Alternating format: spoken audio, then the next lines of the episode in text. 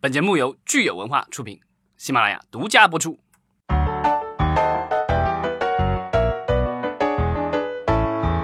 好，欢迎大家收听新一期的《影视观察》，我是老张。我是大 米，大家好，我是西。对，哎先预告一下，就是说下周我们可能会这个就是空档一周啊，因为这个老张呃要老张要起 飞了，哎，但是大家不会寂寞，就是大家暂时没有什么可听的，但是可以去关注我们的官方微博 B B D 影视观察。为什么呢？因为下一周老张会马不停蹄的每一天给他分享 在微博上他的什么呢？老张自己说，老张自己说吧，对，不是预兆， 比预兆更精彩是什 么呢？ 对，我想看预兆。呃，这个我下周的话会去呃英国参加一一系列的这个跟电影相关的活动，然后可能会去了解一下这个英国的电影行业以及当地的一些。嗯，怎么说？他们在电影方面的一些操作，包括发行，还有融资，而且还有一个我特别想了解是说，这个脱欧以后，这个对英国的这个电影行业有什么这个影响？另外，其实英国和中国其实是有合拍协议的，所以其实我也是想去了解一下，就是说在这个环境下的话，能否做一些任何的这个中英合拍上面的这个合作。嗯，当然这个都是就是我们这个大想法了，但其实到时候其实还是去参观学习一下。对，老张会把自己在英国的见闻，呃，及时的发到我们的微博上，然后对，哦供欢迎大家关注、啊关注、点评赞。论。 好，那我们今天就说今天的这个话题是什么吧？对，今天这个其实我们也有很长时间没有做一件事情了，所以今天要做一做。新片儿立项， 对，老张最爱的环节，而且这是我们二零一九年新年的第一次聊新片儿立项，是吧？嗯对，其实说起来，因为以前聊新片儿立项的时候，总是觉得很无聊，对吧？就是念念名字，念念故事梗概。但是我最近越来越发现说，其实看到这个新片儿立项之后，如果是影，尤其是影视行业从业的呃同学们哈、你会发现说，哎，其实对你了解整个行业是非常有帮助的。通过这个新片，儿，你能知道，哎，各位大大都在干些什么。这简直就是我们节目的宝藏环节，因为我觉得非常有趣，尤其是每次老张还会附上自己对每一部片子的点评。对，没错这一次我去看那个新片立项的网站上的这一月和二月的这个立项的项目的时候，我发现有一个特别有意思的事情，是什么？那就是一部合拍片也没有。 对啊，其实我觉得，我不知道是不是因为。呃，各位领导可能在这个期间，可能因为是年底嘛，因为春节前年底，然后大家忙于各种事情，然后没有时间审批合拍片，因为合拍片的审批程序，呃，比正常的国产片其实要麻烦很多。像国产片的话，正常的只要交一个梗概，然后一个简单的程序，甚至在呃各个影视公司所在的各个省市的这种就是电影局就能够完成这样的一个备案。但是作为合拍片来说，它必须是要到这个总局来做的。嗯，所以就是说，我们看到最近的这个新片儿立项啊，其实没有合拍片。那我们看看都有哪些有意思的新片儿吧。对，然后我们先聊一聊有一些大的项目，对吧？有大 IP，有大导演，有大编剧，对吧？大公司，然后我们聊一聊这些大的电影。对，嗯咱们先看看大 IP 有哪些哈。对啊，这个《古剑奇谭》之前其实已经上映了一部，我们之前聊过，是由芬兰导演 Renny Holland 呃导的那一部，然后王力嗯宏主演的，啊、票房上不是很成功，然后但是 IP 还是大 IP，所以《欢愉世纪》这一次不是阿里了，这次是《欢愉世纪》然后立嗯就是项了当。年做《古剑奇谭》电视剧的那家公司。对，啊他估计我觉得可能是把这个版权又拿回来了。呃，他应该说这个版权一直在他那儿，因为阿里当时拿的是《古剑奇谭二》的版权。然后，所以这个就跟这个寻什么鬼吹灯的一样了，就好几个公司都对，拿然后了《古剑奇谭一》剑心秦秦心剑魄，这个就是当年欢瑞包括李易峰异军突起的作品吧，就是、嗯然后就是。这个《古剑奇谭》其实《古剑奇谭一》游戏的第一部，我当时其实也很好奇，为什么电影阿里他们上来不先拍第一部，要先上第二部？有很有可能是一的这个版权一直都在欢瑞那儿。对，对他现在是一口气立项了两部，一个是《古剑奇谭之秦心剑魄》，嗯另外一部是《古剑奇谭之焚尽天劫》啊，这名字念起来就是难为我这个南 方人。嗯这个这两部其实故事的话，我们还是放在节目下面让大家自己看吧。对对我觉得对因为这个故事，我看它好像呃这个比较难的字比较 多啊，我觉得我们念起来可能有点费劲。嗯对对，基本上就跟就都是《古剑奇谭一》的呃故事以及主人公的衍生故事。对嗯，对，所以就是因为现在不能够叫魔幻，也不能叫什么这个不能玄幻嗯玄幻对吧？现在这这个就是古装新武侠， 对，巨制对对对，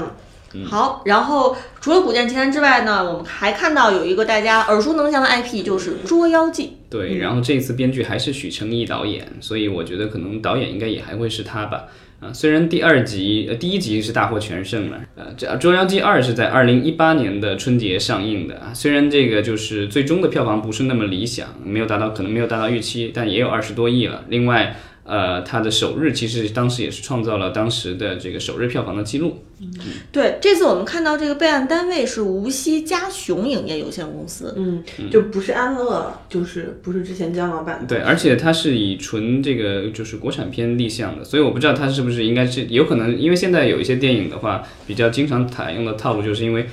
那个就是合拍片手续比较麻烦，他们要先拍的话呢，可能先用一个国内的公司先把它做成一个纯国产片，先把它备上岸，然后拿就是拿了许可证可以拍。拍完了以后，然后到后期的时候，然后再把它转成这个合拍片。嗯，原来如此。对，故事好像还是这个胡巴，对吧？然后但是是成长了的胡巴。嗯 啊，另外下面还有一个跟 IP 有关的，这个是歌曲对， IP 之前我们聊了很多的个跟的睡在我上铺的兄弟，对吧？然后对呃，同桌的你，然后这一部的话。有一部叫《成都带不走的只有你》，这好像这这都不是用歌名了，这是用歌词了，对吧？哦，这是哪首歌的歌词？成都，对哦，是，这嗯我不知道这个这这个片子跟那个歌有没有关系，但我觉得可能也是蹭那个 IP 吧。然后具体的这个梗概，我觉得就是咱们也不说是太多了，因为基本上就是用用一首歌来贯穿整个故事，然后讲一个人的这个在中年的时候回忆起过去的恋人和同学这种故事。我觉得这个就我们看到的太多了，这个可能还是得看执行，然后谁演吧。其实说到它跟这首歌到底有没有关系啊？我们看到它这故事里面其实是有一首电台老歌，然后让这个主人公回忆起他在成都的学生时 代，所以我们不知道这电台老歌是不是他就是买这个成都这首歌的版权。嗯，有可能就是对。然后我们再看看有一些著名的电影人最近呃立项的新片儿，对，就是大导演、大编剧都在干些什么哈？对，然后呃，号称是国内首位呃女导演过亿票房的这个女导演金艺萌，但是很久以前她拍的非常完美了。这个她最近几年其实也呃已经沉寂了比较长时间，然后去年好像拍了《日月人鱼》一部中澳合拍片，然后据说也是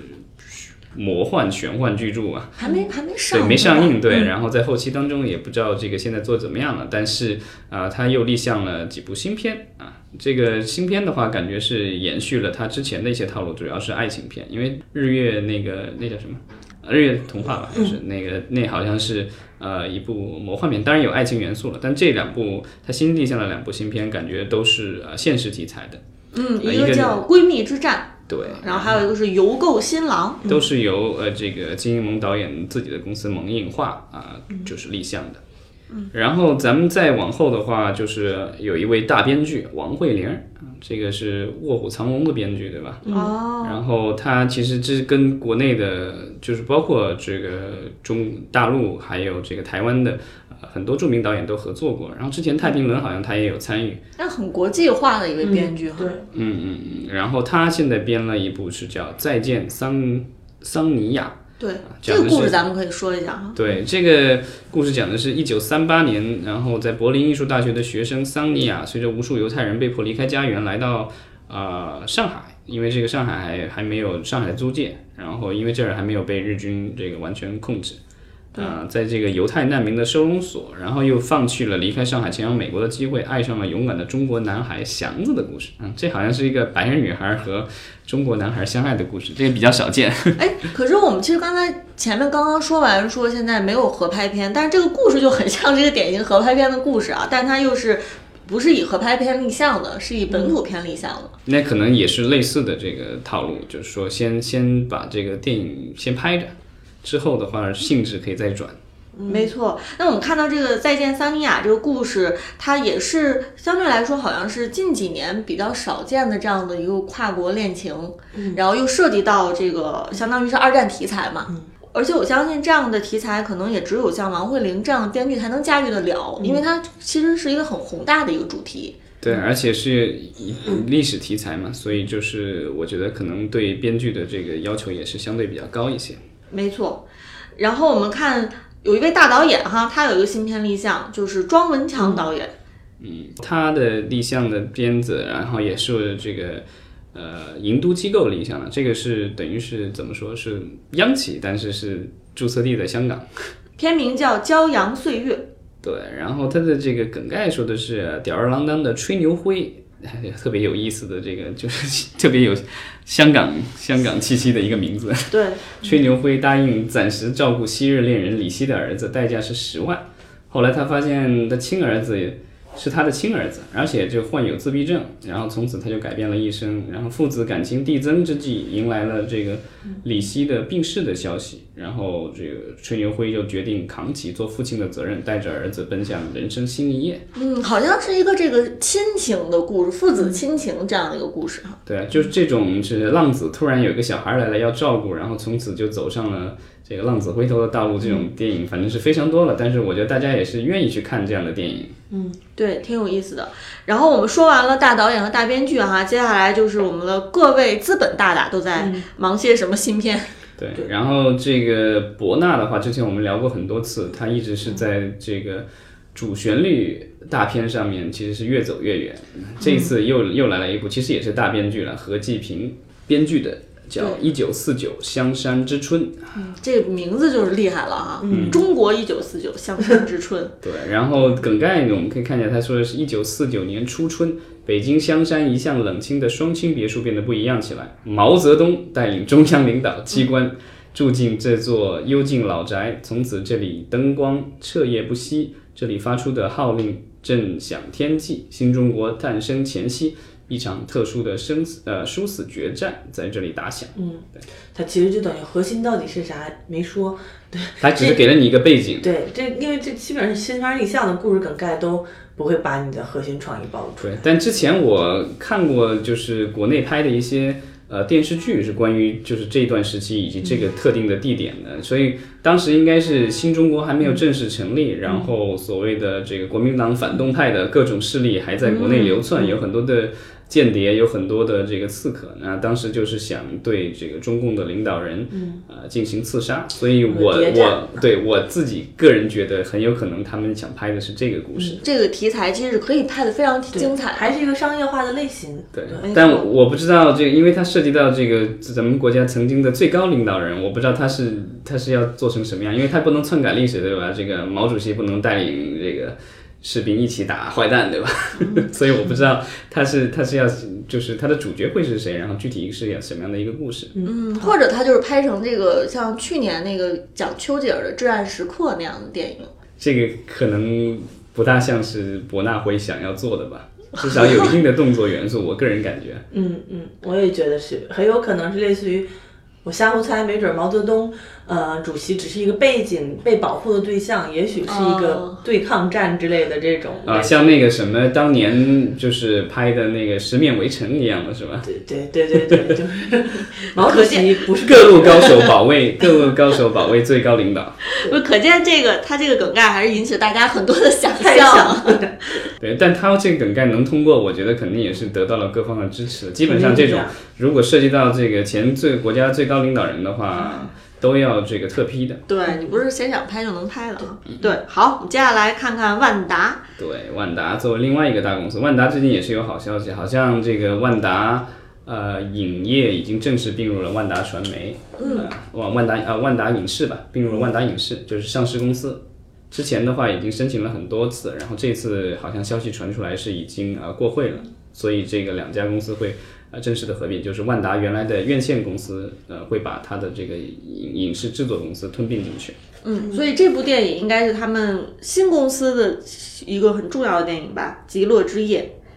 啊，它故事说的是一个多线叙事的悬疑喜剧故事，讲述一个寻找父亲的善良女孩和一个为母亲、呃、为为妻妻子子讨回公道的偏执老人，因一场事故而卷入一系列事呃意外，然后最终他们啊、找到了人自己人生答案的故事。嗯，这感觉好像是。呃，有点是想要走那种疯狂的石头或什么之类的，我不知道是不嗯是有点像那黑色个套幽路。默那种对，氛围多线一一说到多线叙事，我觉得大家可能都会想到那个那个方面去。嗯，嗯，说完万达了，我们看看北京文化哈，北京文化也是很厉害。对啊，去年的话，因为呃，就是压抑我不不一个是药人是吧神，对，然后这个今年的话又有流浪地球流浪地球，对，所以就是啊、呃他们接下来其实最大的项目其实就是《封神三部曲》。之前我们也聊过，乌尔善导演是什么？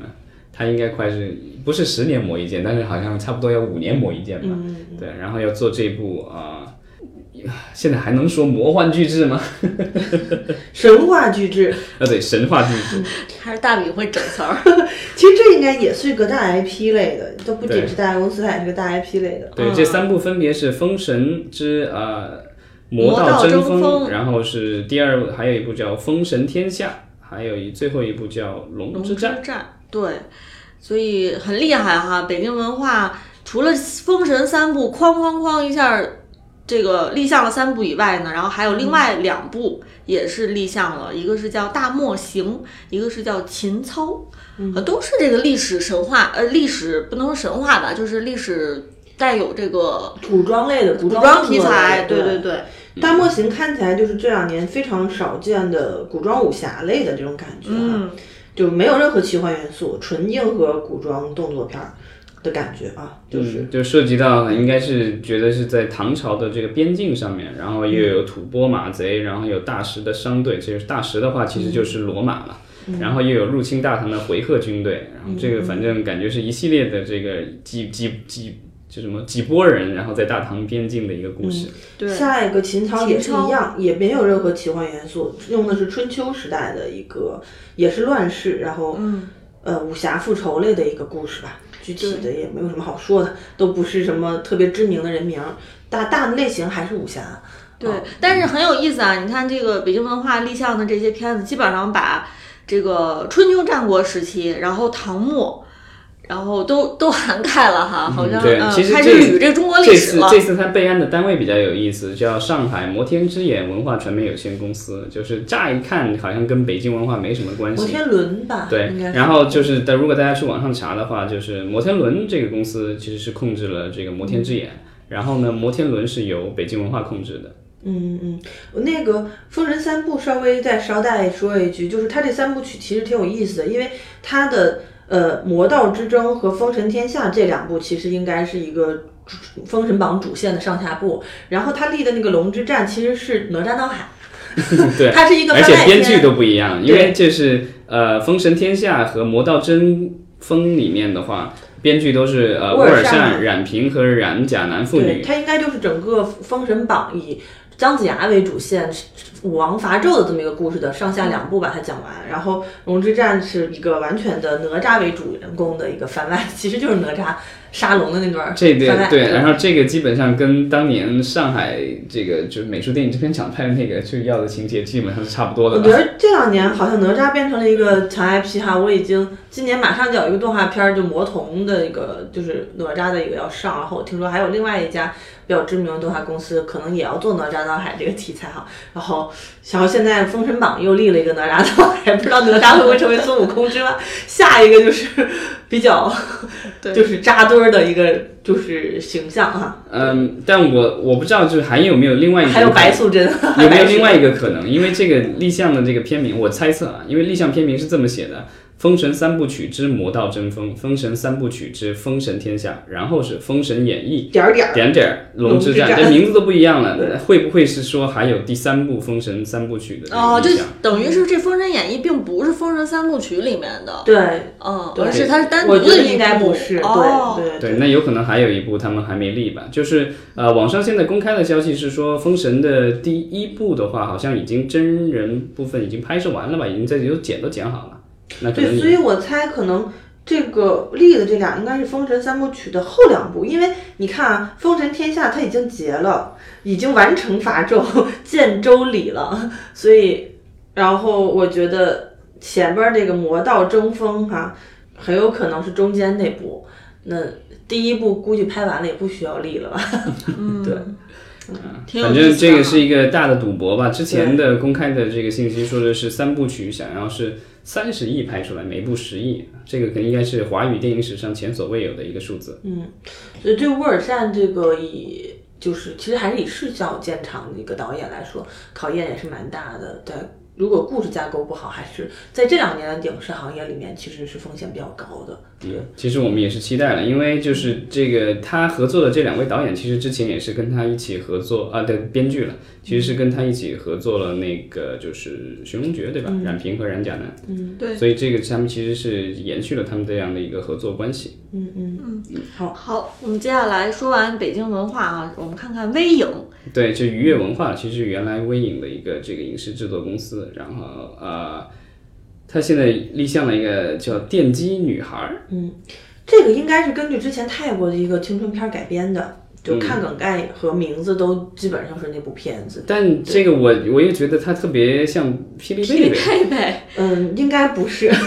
对，但问题就是那个他他故对意的把这个，因为你看这梗概啊，他说是名字和相貌都毫无存在感的高中女孩李贝贝，本打算就这样度过高中三年，不料却被同班同学。同班男孩张伟发现了他身上带电的秘密，这这嗯个这个感觉啊，还和那个霹雳贝贝还真有点像， 可而能且啊就也是叫蹭贝了贝，一下那个霹雳贝贝的对，名而且字。嗯叫什么电击女孩儿，嗯，我们可以看一下，因为官方没有发布新闻哈，但是反正之前就听闻这个泰国的呃青春片儿这个 IP 已经被国内买某公司买走了。嗯哦，他可能做本土化的时候，对，因为之前其实已经立项嗯了《霹雳贝贝》的这个翻拍，就是、哦就是原来的那个《霹雳贝贝》翻嗯拍，所以我不知道这个有任何的关系没有。如果没有关系的话，其实感觉这就就有点有点稍微有点像了。当然，原版的那个《霹雳贝贝》里那个小孩比较小，然后这个已经是高中生啊了，所以对，所以我觉得它有可能更像那个泰国的片子，因为如果真的是泰国那个话，跟《霹雳贝贝》就是完全不一样的。嗯就那个《霹雳贝贝》还是儿童电影嘛，啊，最后我们来一个这个，就是其实也是跟 IP 有关的，但是也是个大公司。对，然后这个 IP 比较这个大的有点恐怖了，那用了故宫。啊，故宫这两年很活跃啊，在哎商业化对，上，活跃在我们的纪录片以及各种综艺节目，还有衍生品和线下活动。对，然后我们可以看这一部是叫《故宫里的大神兽，》，对，然后立立案的这个备案的这个单位是袁立。之前就是我们可能在节目里应该也涉及到过，因为袁立的话，其实在国内算是比较知名的一个呃原创加代工的一个这样的动画制作公司，在南京对吧？总部在南京好像对是。，嗯原力很厉害，嗯它是我们现在国内呃应该是规模最大的这个 CG 制作公司了。嗯，对它其实代工了代工了不少国外的动画，就是包括梦工厂的一些这个动画番剧都是它代工的。另外的话，在国内的话，电影方面，它其实之前把万达出品的，它制作一部那个叫什么《妈妈咪呀》是吧？哦，妈妈咪呀，对，是妈嗯妈咪呀原，力制作对，的。然后另外还有他郭敬制作明的郭这敬个明的那个两部绝技对绝技的一二都是他们制作的，是对。然后他这次做的这个，我不知道是不是和故宫一起做的，嗯，应该是对，然后他这个故事说的是妈妈在故宫工作的初一女生李小雨，因为捡到一枚动光宝石耳环，被带入隐藏在故宫里的奇幻世界。然后在里面的话，文物上的神兽都活了过来。神兽家族族长龙的失踪，让神让故宫神兽世界掀起波澜，然后巡回龙的重担阴差阳错的落在小雨身上，这感觉就是《博物馆奇妙夜》的动画版，嗯故宫 版，嗯对。故宫动画版。而且很有意思的就是，这个片现在立项的编剧是赵瑞赵老板本人哈， 就是袁立的大老板，对啊，这个是不是要延重续？头项目哈。对，这个是不是要延续那个王威这样的这个套路？好吧，嗯，好，那我们往下看就是接下来的项目就是，如果大家对这些就是呃山寨即视感比较强的项目没有兴趣，可以停下来，然后当我们把它给报菜名儿一样给报一遍。嗯，老张最喜欢点评的类型就是山寨项目。对啊，就是这个有一部叫《第九号当铺》啊，大家如果看过《第八号当铺》，就不知道为什么这个听起来那么山寨了。啊当然，这个里面这梗概我就不详述了，但基本上也是有一个神秘的当铺在那儿可以体验各种东西。嗯，看起来可能会不会是网大吧？有可能吧，因为现在很多的网大都也会，一下对而且这部的这个它的这个备案的立项号的话，二零一七年就发过了，但可能因为过期了，又重新又来了。嗯，不屈不挠哈。对，然后还有一部叫《爸爸咪呀》，刚刚我们聊过这个《妈妈咪呀》，对吧？这部有一叫《爸爸咪呀》，然后还有就是我们聊到了这个所谓的下一个风口科幻啊，这个有一部叫《时空守卫者》，我连科幻片特别喜欢，叫时空啊、超时空什么之类的这种。但是你看这个情节的话，就是说的是时空管理局的守卫者为了是维护历史进程，然后通过虫洞历经艰险回到历史，然后不惜呃牺牲生命阻止妄图改变历史的敌人，成功守护了人类历史不被改变。这感觉好像在无数的美剧和美国电影里都出现过的都出情节。现过，对，然后还有一个这个名字起的厉害的叫机甲旋风，而且基本上就是讲这个有一个快递员，然后就是把中国武术编进了这个机器人的程序中，然后打赢了比赛。其实又回到说，我们之前节目也多次聊到说，这个创作者怎么样创新哈。我们看到说有一些好像立项电影也是在就是还是蹭以前老电影的这个热点，然后感觉也没有什么特别新奇的地方，所以就不知道这些电影创作者在想做这些项目的时候是出于什么样的考量。其实现在看起来，这个中国电影的门槛越来越高，如果不是。知名导演、编剧不是大的公司在背书的话，可能这些项目最终都不是很容易从市场上脱颖而出。对，但就是因为之前的就是网大，大家都觉得都是粗制劣造，然后但是这些年其实慢慢的也有一些网大其实也是良心之作了，而且有一些其实已经拿了龙标，本来也是一颗红心两手准备，就是既既想上院线，然后如果院线不行也可以上网络的那种，所以是的现在呃网络电影的质量也在提高，我不知道就是说这些我们就是觉得就是山寨感极是极。即视山寨感特别强的一些电影的话，有多少是这样准备的？就是我觉得，如果是那样就是准备的话，也许它的这个制作门槛和制作水准会高一些。那如果是纯粹的，就是为了在网络上然后蹭打打一些擦就是擦边球，然后软色情啊什么软这种就暴力来来吸引眼球的这种电影的话，我觉得就是拍的再多，可能意义也不是特别大。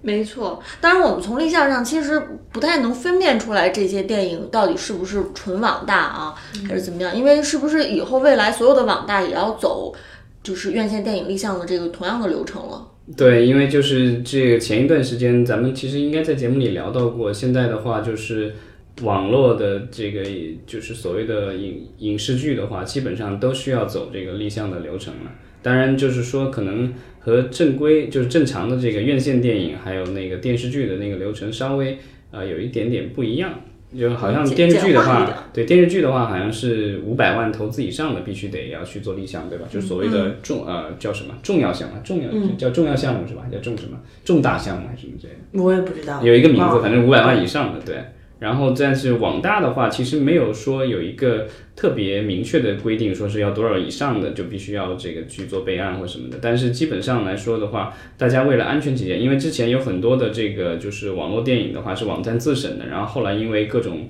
政呃审查的问题，然后都下线了，然后其实也造成了呃平台和制作公司不少的损失。所以现在的一些这个网大的制作公司为了求稳，基本上也会去把自己的电影去走传统的这个电影的立项的流程去备案一遍，然后这审查也基本上也都接受一遍。这个其实是为了将来不会有更大的麻烦。没错，所以如果是网大行业的从业人员哈，之后也可以看看我们这个立项的项目有哪些是网大现在新的流行的题材和趋势。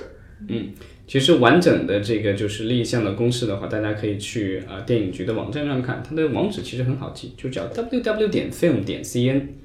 老张说着已经自己进去了，对，然后在备案公示，在首页其实就有备案公示，大家可以看得到的。基本上现在呃，应该是每个月的话是上中下，反正有一一个月会有有三次公示，然后大家可以去有兴趣的话去可以可以去看看。好的，那我们今天这个节目就聊到这儿，好的，嗯好，谢谢大家。谢谢大家谢。谢大家。